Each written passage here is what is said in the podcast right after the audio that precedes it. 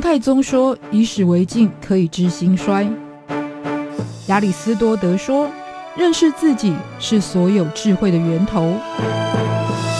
纵观历史深度，理解属于我们的世界，开脑洞，长知识，六百秒的历史课。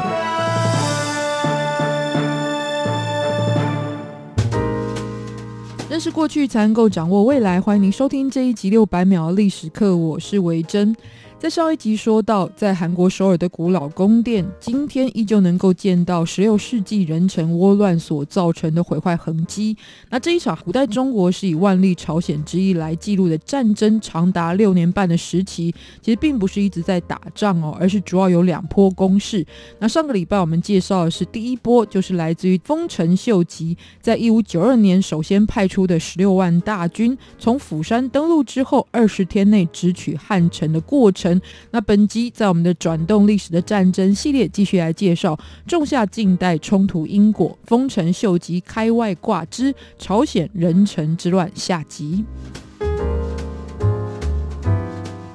在日军将视为滩头堡的釜山拿下之后，就一路朝向北方前往汉城，就是首善之区的所在地。当时朝鲜的宣祖李严也就先逃往了平壤。而后，在日本又靠近平壤的时候，转往到了在明朝边境的益州这个地方。最主要呢，就是想要进入到明朝获得保护，以及获得了明朝的救援。那这个时候，明朝是处于万历时期哦。万历年间可以说看起来就像是明朝的巅峰盛世，因为不仅国土非常的广大，而且财富是相当的充足。如果要提供兄弟国朝鲜支援，似乎看似理所当然。再加上如果益州这个地方也陷落的话，日本就会进一步跨越辽东半岛，直取明朝。但是这个时候又遇到了一个状况，就是呢，作为辅政的张居正过世之后，万历皇帝呢就陷入了从此三十年不上朝的懈怠朝政的时期。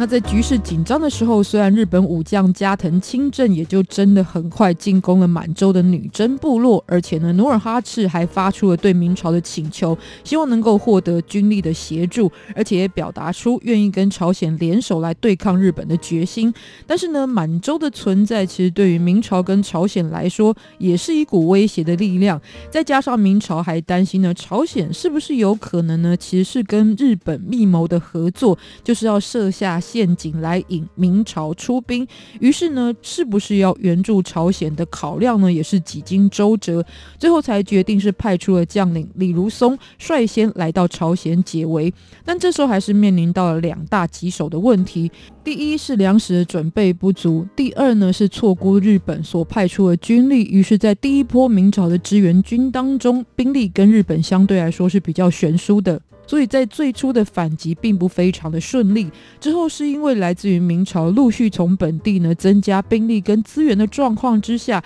才得以逐渐收复平壤与开城等地。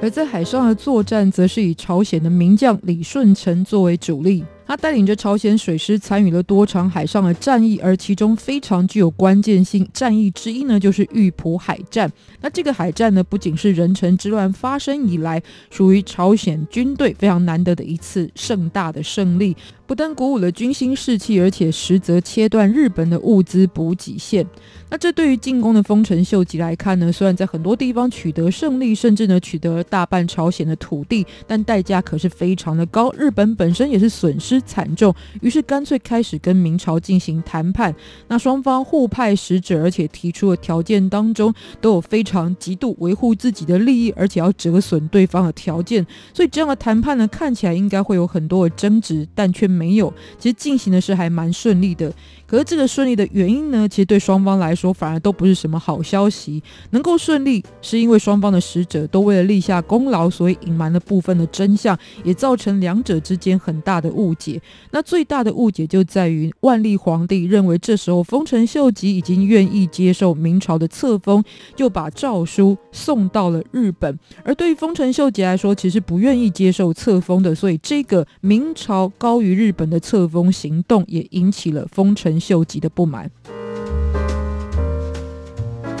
其实这一段历史在不同的立场啊诠释也存在很大的差异哦。那其中最主要就是丰臣秀吉是不是从一开始其实跟明朝呢就是要保持平起平坐的态度，很坚决的拒绝册封，或者其实他是有接受册封的行为之后呢才毁约的，属于一种缓兵之计呢？其实都有文献不同的记载哦。总之不管原因为何，事实上的结果就是丰臣秀吉拒绝册封，而且呢就在一五九七年再度出动了十六万的大军攻。攻打朝鲜，那这第二波的战事其实比起壬辰之乱有一个更准确的称呼，就叫做丁酉再乱，同样也是以纪年作为战役的命名。不过呢，卷土重来的丰臣秀吉当然也汲取了教训。第一个他要打击的最有力量的敌人之一呢，就是李舜臣。那他是透过了朝鲜本身存在党争的这个弱点，从另外一个派系来指控李舜臣呢是要自立为王的。这的确也让宣祖心生忌惮，于是罢黜了李舜臣，还把他下罪入狱。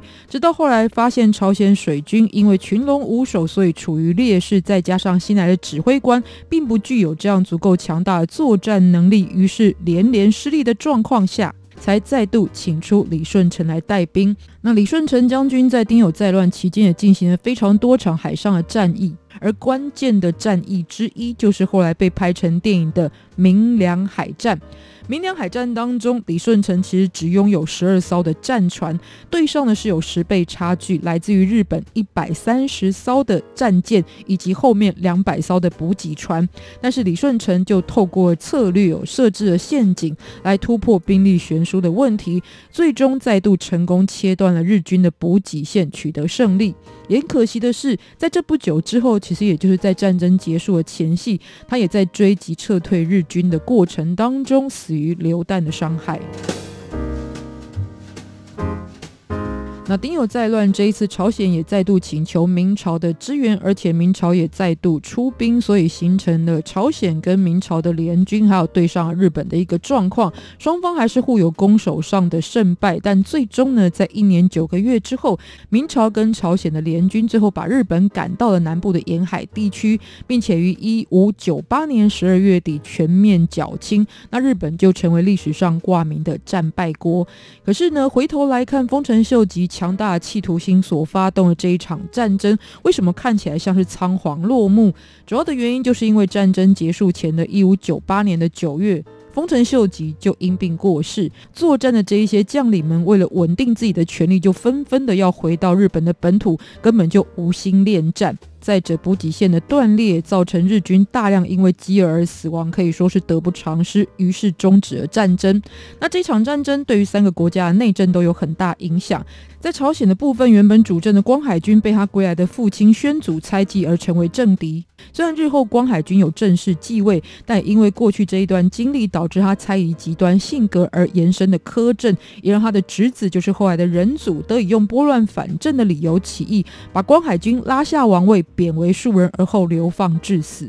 日本这一方则是再度陷入了群雄割据的混乱局面，直到德川家康取得政权，开启了日后属于江户幕府的新时代。明朝则是因为万历皇帝的好大喜功，包含在任期间三大对外的征战，导致边疆军力的废弛，还有派出郑和下西洋宣扬国威，都使得国力严重衰退。而这时候也导致满洲的影响力开始上升，最后甚至取代明朝入主中原。所以可以说，壬辰之乱成为这三国新旧时代交替的转折点，同时也是少见一场战争当中出现了三败俱伤的局面。而回应本集主题，种下近代冲突因果属于国际关系的部分，其实日本在十九世纪就是甲午战争的前夕，对朝鲜所发动的江华岛事件。依旧是属于取道韩国入侵清朝，接着是印度，然后呢，再来是征服全世界这样的路线，也就是所谓的大东亚共荣圈的蓝图，看来早在数百年前已经成型了。